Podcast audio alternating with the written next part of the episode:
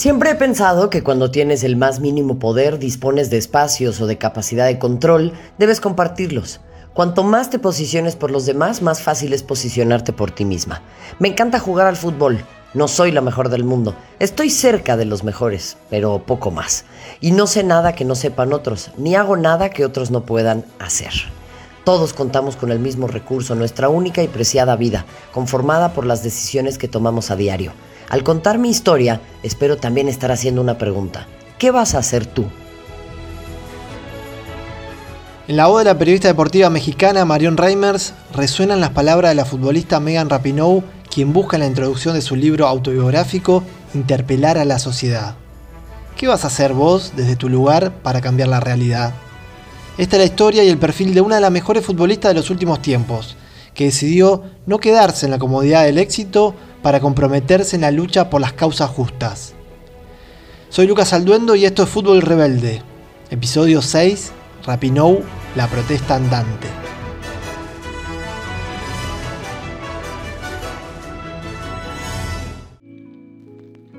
Como toda la historia del fútbol femenino, los comienzos de la selección estadounidense también estuvieron marcados por la adversidad, la falta de recursos y por el empuje y la lucha de las futbolistas.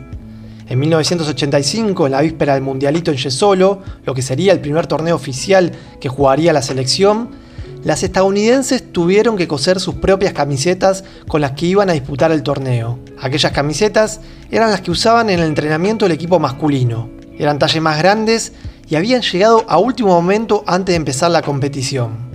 Con el uniforme ya preparado, después de entrenar apenas tres días, una selección improvisada compuesta en su mayoría por futbolistas universitarias menores de 25 años, disputó el 18 de agosto de 1985 el primer partido en la historia de la selección estadounidense de fútbol femenino. Fue un comienzo con derrota para una selección que a lo largo de la historia ganaría todo. The history of the United States women's national soccer team began in 1985 the year when the United States women's national soccer team played its first match.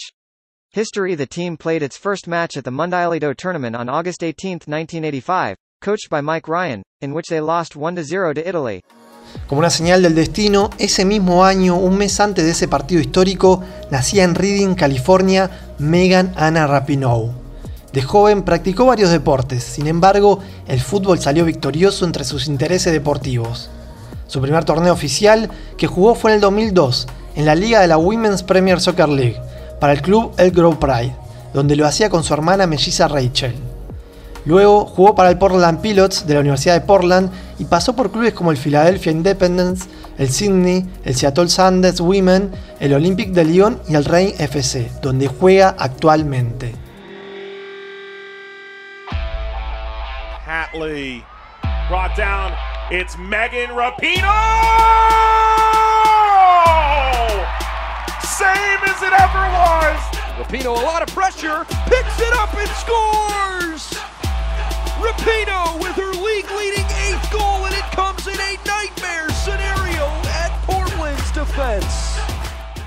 Como miles de chicas, Megan se desarrolló en el mundo del deporte gracias a la famosa política denominada Título 9 una ley que promocionó el deporte en las escuelas y universidades y que estableció la igualdad de oportunidades para que ambos sexos puedan participar en todas las disciplinas con el objetivo de prohibir la discriminación por motivos de género.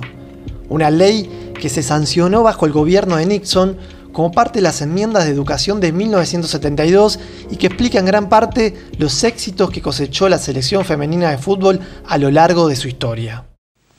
First, I shall propose legislation that would call an immediate halt to all new busing orders by federal courts, a moratorium on new busing. And next, I shall propose a companion measure. El vínculo de Megan Rapinoe con la selección estadounidense también empezó desde chica. La vestimenta azul, rojo y blanco la empezó a vestir de la sub-16, pero fue en el 2004, jugando para la sub-19, cuando le llegó la oportunidad de representar a su país en una Copa del Mundo, donde lograría junto a sus compañeras obtener el tercer puesto. A partir de ahí su ascenso fue meteórico.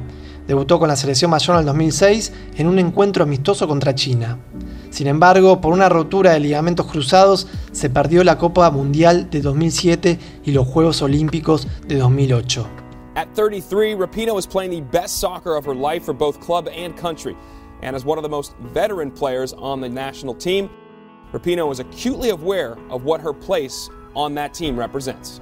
Sería en el 2011, luego de recuperarse de la lesión, en el que jugaría su primer mundial. Tuvo grandes actuaciones, pero no alcanzó para coronarse campeona junto a su selección. Sin embargo, su primer logro con la selección mayor no tardaría mucho en llegar. Al otro año, obtendría la medalla de oro en los Olímpicos de Londres de 2012. Haría un histórico gol olímpico, el primero de la historia del fútbol en unas Olimpiadas.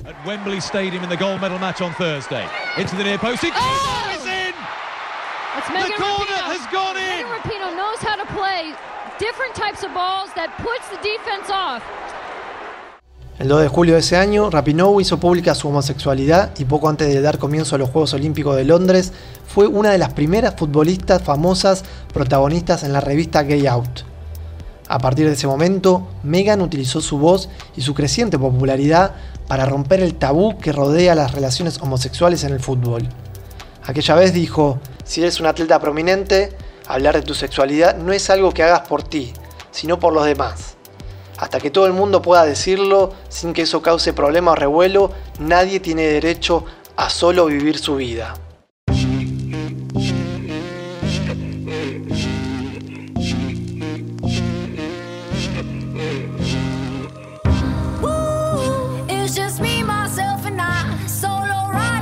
Su lucha contra la homofobia en el mundo del deporte le acercó a organizaciones solidarias con las cuales colaboró, como es el caso de Atleta Live un grupo enfocado en que todos los atletas tengan el mismo acceso al deporte, sin importar el género o la orientación sexual. Pero no solo se convertiría en un ícono de la defensa de los derechos de la comunidad LGTBIQ. A partir del 2016, Rapinoe decidió arrodillarse antes de un partido de la selección mientras sonaba el himno nacional de su país. Lo hizo en solidaridad con Colin Kaepernick, el jugador del fútbol americano que había protestado de idéntica manera contra el racismo la brutalidad policial.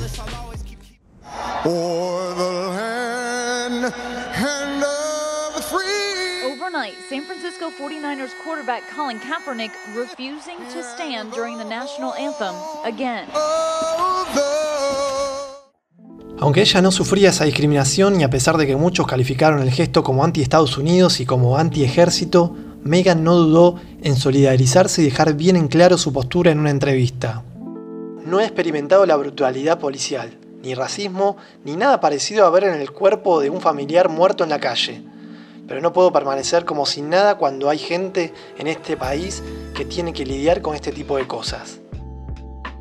Su protesta se escuchó, pero intentaron callarla. La Federación de Fútbol estadounidense creó una regla para que todos los jugadores y las jugadoras permanezcan de pie cuando sonara el himno ante los partidos. Rapinoe acató, pero a medias.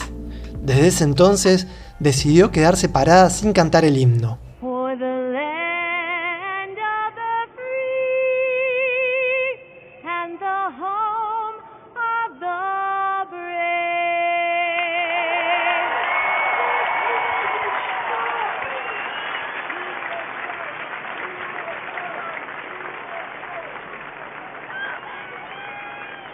So Megan Rapino taking a knee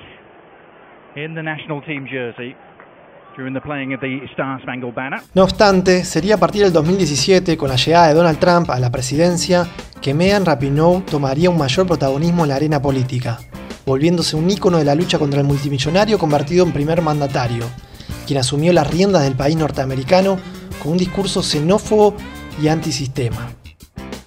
Donald John Trump, do solemnly swear Donald Trump ya es presidente de Estados Unidos. El outsider multimillonario prestó juramento el viernes en una ceremonia frente al Capitolio, sede del Congreso. En su primer discurso como mandatario, anunció que blindará las fronteras del país a los inmigrantes y lo protegerá de los estragos provocados por el libre comercio. Desde este día una nueva visión gobernará nuestra tierra. Desde este día pondremos Estados Unidos en primer lugar. Primero Estados Unidos. Durante su campaña, el candidato republicano ya había cruzado a Kaepernick por el gesto de arrodillarse durante el himno. Había dicho que el quarterback tendría que exiliarse del país. Su influencia en los dueños del fútbol americano era tanta que acabó llevándose por delante a Kaepernick. El jugador se convirtió en agente libre y ningún equipo de fútbol americano volvió a ofrecerle un contrato. Aún así, el gesto empezó a ser copiado por otro deportista, lo que hizo enojar a Trump, que en un discurso dijo que los dueños deberían despedir a los jugadores que se inclinaran durante el himno. Saquen a esos hijos de puta del campo. Despídanlos, dijo.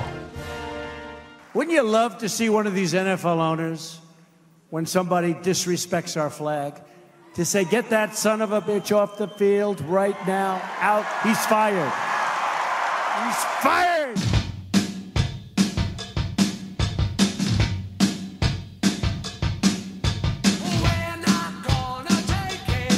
De a poco el deporte se fue enemistando con el gobernante. Muchos equipos cortaron con la tradición histórica del deporte estadounidense, de visitar la residencia del presidente tras ganar un título. Es en ese marco en el que se daría la primera cruzada de la futbolista contra Trump. Cuando en el 2019, en pleno Mundial de Fútbol Femenino, Rapinoe no cantó el himno, Trump salió a cruzarla públicamente diciendo que lo que hacía era inapropiado. Esta vez fue el primer mandatario que buscó callarla, pero otra vez la protesta andante, como se había definido en una entrevista antes del Mundial, no se cayó y redobló la apuesta. No, I'm not going to the White House. That's, We're not going to be invited. You're not going to be invited? I doubt it. No voy a ir a la fucking Casa Blanca, respondió cuando le preguntaron si asistiría a la residencia presidencial a caso de salir campeón del mundo. Las respuestas en un presidente que le gustaba el enfrentamiento y la agresión no tardaron en llegar. Dijo, Megan debe ganar primero antes de hablar. Terminen el trabajo. Nunca deben faltar el respeto a nuestro país, la Casa Blanca o a nuestra bandera. La selección femenina estadounidense disfruta las mieles del éxito tras coronarse campeonas mundiales por cuarta vez. Los festejos fueron más allá de la cancha.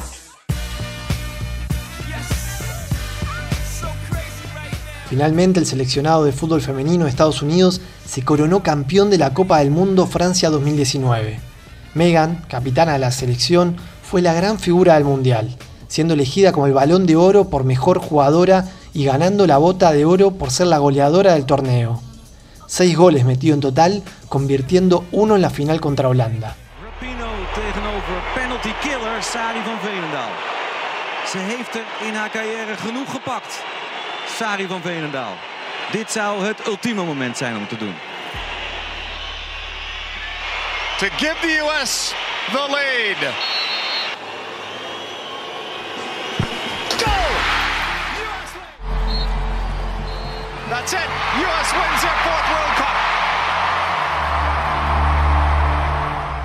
Pero las jugadoras de la selección no salieron campeonas por pedido del presidente, ni mucho menos. Lo hicieron por amor propio y por su propia lucha que estaban llevando adelante durante ese mundial. Una lucha por la igualdad en el fútbol, que buscaba que no hubiera diferencias salariales ni de recursos con el seleccionado masculino. Una batalla que trascendió las líneas de cal para ser parte de una lucha mayor que venían dando los movimientos de mujeres en el mundo. Pero bueno, de lo que todo el mundo está hablando hoy también es de la victoria del equipo femenino de fútbol de Estados Unidos, que consiguió su increíble cuarta Copa Mundial de la FIFA.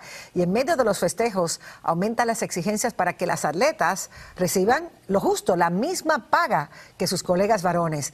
Eh, para que tengan idea, cada una de las campeonas va a recibir unos 250 mil dólares de premio, una cantidad sustancial, pero nada en comparación a la que hubiesen recibido los varones estadounidenses que no llegaron ni siquiera a la Copa. Si ellos hubiesen ganado la Copa por ser varones, hubiesen ganado más de un millón de dólares cada uno. En todo ese contexto se escribió la campaña Equal Play, Equal Pay, igual juego, igual paga, que el 2016 llevaron adelante las jugadoras de la selección cuando realizaron una denuncia ante la Comisión de Igualdad de Oportunidades en el Empleo por la desigualdad en el pago. Una campaña que tuvo su punto crucial meses antes del Mundial de Francia 2019 el 8 de marzo de ese año. En el Día Internacional de la Mujer, las futbolistas de la selección comandadas por sus referentas, Alex Morgan, Megan Rapinoe y Carly Joy, presentaron una demanda colectiva por discriminación de género contra su empleador, nada más ni nada menos que la Federación de Fútbol de Estados Unidos. It is a complicated issue, and I think sometimes we get in the weeds about it. Can't see the forest for the trees Right. when, you know, big sponsors can just write the check. Si nos presentamos para un partido, no importa si ganamos, si perdemos, si empatamos. Queremos que nos paguen por igual, dijo en una entrevista a Rapinoe. Pero durante toda la historia, ellas siempre ganaron todo. Ganaron más campeonatos, más partidos, tuvieron más público y hasta generaron más riquezas para la federación. Así todo, la diferencia salarial de un jugador de la selección masculina era seis veces mayor que la de una jugadora del plantel femenino. Ni hablar de las diferencias en las condiciones de entrenamiento, en los viáticos y en los recursos que disponía cada plantilla. Los fans gritaban igualdad de salario, lo que las chicas vienen exigiendo tras una demanda contra la Federación de Fútbol de los Estados Unidos por discriminación de género. Rapino, capitana y ganadora del balón y bota de oro del torneo, dijo que ya es hora de un cambio. La selección salió campeón y cumplió con su palabra. No visitaron a Donald Trump en la Casa Blanca. A diferencia, desfilaron por las calles del sur de Nueva York, desde el Battery Park hasta la alcaldía donde fueron recibidas por miles de personas, que entre gritos de USA y con cánticos a favor de la igualdad de salarios, dieron su total apoyo a las jugadoras.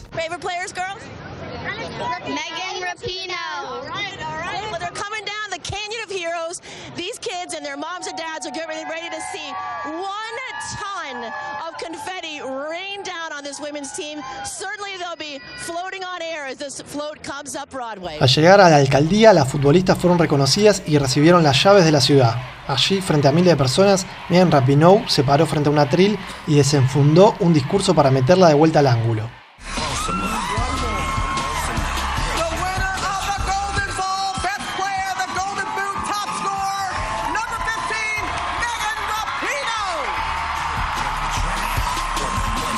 Frente a toda la multitud, dijo, esta es mi petición para cada uno de ustedes. Tenemos que amar más y odiar menos. Es nuestra responsabilidad hacer este mundo un lugar mejor. Creo que este equipo hace un gran trabajo tomando esa responsabilidad sobre sus hombros y entendiendo la posición que tenemos en esta plataforma. We have pink hair and purple hair. We have tattoos and dreadlocks. We got white girls and black girls. And everything in between. Straight girls gay girls. También habló el entonces presidente de la Federación de Fútbol de Estados Unidos, Carlos Cordeiro, que a pesar de que tenía todo servido para anunciar un hecho que podía ser histórico en el marco de los festejos, la terminó colgando de la cuarta bandeja y terminó siendo abucheado por toda la multitud. That is why, over the years, from our development programs to our youth national teams to our professional leagues, the NWSL, to our women's national team, U.S. soccer has invested more in women's soccer than any country in the world.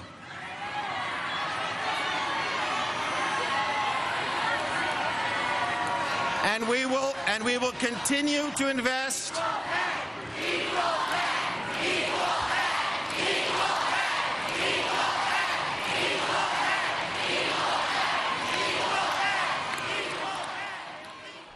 A partir de ahí, el conflicto con la federación se profundizó y comenzaría así todo un proceso judicial de negociaciones, mediaciones y de dar testimonios que serían un desgaste para unas futbolistas que hace poco habían salido campeonas del mundo y que ahora se tenían que asesorar por abogados y abogadas para pedir algo tan sencillo como la igualdad del pago entre hombres y mujeres por un mismo trabajo. Ninguna de las etapas de conciliación prosperó. Es más, en marzo del 2021, mientras la selección jugaba la Jubilees Cup, se dio a conocer los fundamentos de la postura de la federación, que generaría una nueva protesta por parte de las futbolistas. Las razones que esgrimían de por qué no merecían el mismo sueldo que los hombres era porque tenían menos habilidades y ejercían un trabajo más fácil que sus compañeros. Un argumento biologicista bastante arcaico que provocó una nueva protesta de las estadounidenses, quienes salieron a jugar la final de la Copa Jubilees Cup contra Japón con la camiseta dada vuelta.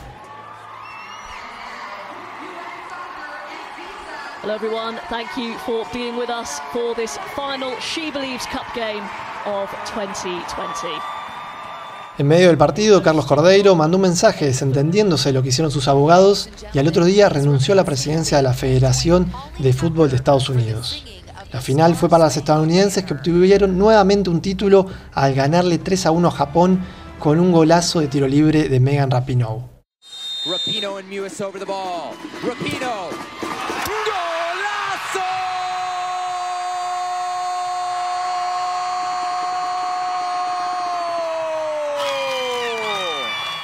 En el año del Mundial, la protesta andante también ganó el premio de Best y también dio un profundo discurso dirigido al ambiente del fútbol.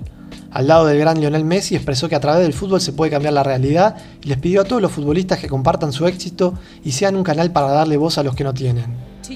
Presta tu plataforma a otras personas, eleva a otra persona, comparte tu éxito. Tenemos una oportunidad única en el fútbol diferente a cualquier otro deporte en el mundo. Se trata de un estudio de Public Policy Polling realizado por demanda popular. La pregunta para los 604 votantes fue, si los candidatos para presidente el próximo año fueran la demócrata Megan Rapino y el republicano Donald Trump, ¿por quién votaría? El 65% apoya a la capitana de la selección estadounidense y el 12% se inclina por el republicano. Otra parte, la relación con el presidente Donald Trump tendría varios capítulos más. La futbolista haría de forma pública y constante su descontento con las políticas que el primer mandatario llevaría a cabo durante su gestión.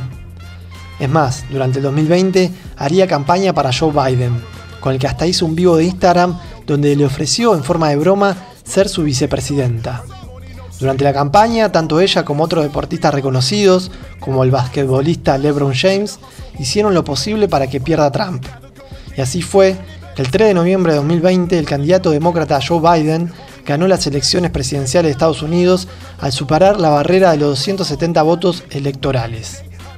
Finalmente, Joe Biden es el nuevo presidente de los Estados Unidos en una elección realmente histórica que ha mantenido al mundo entero mirando a Norteamérica por el resultado, por el conteo de votos. Cinco días de escrutinio en una elección, como decíamos, histórica por el final, también por la reacción del actual presidente Donald Trump, quien todavía no ha considerado haber sido derrotado por Biden. Ahora sí, iremos a la jodida Casa Blanca escribió Rapinoe en un posteo con una foto del seleccionado campeón mundial 2019 apenas se dieron a conocer los resultados de las elecciones. Efectivamente, así fue, porque en marzo del 2021, en el Día de la Paz Igualitaria, la estrella del fútbol femenino fue invitada por Biden para firmar por la igualdad salarial. And despite those wins, I've been devalued, I've been disrespected, and dismissed because I am a woman. and I've been told that I don't deserve any more than less because I am a woman. You see, despite all the wins, I'm still paid less than men who do the same job that I do. Durante esa jornada expresó que a pesar de que un año atrás el juez de la causa había desestimado la denuncia, ellas, las futbolistas de la selección, aún seguían dando batalla. Y así fue que como marca la historia del fútbol femenino y de todo el movimiento de mujeres, no bajaron los brazos y consiguieron finalmente, en mayo del 2022, un acuerdo histórico de igualdad salarial entre ambas selecciones. Una nueva conquista de derecho para las mujeres que le dejó un claro mensaje al mundo de que luchar vale la pena.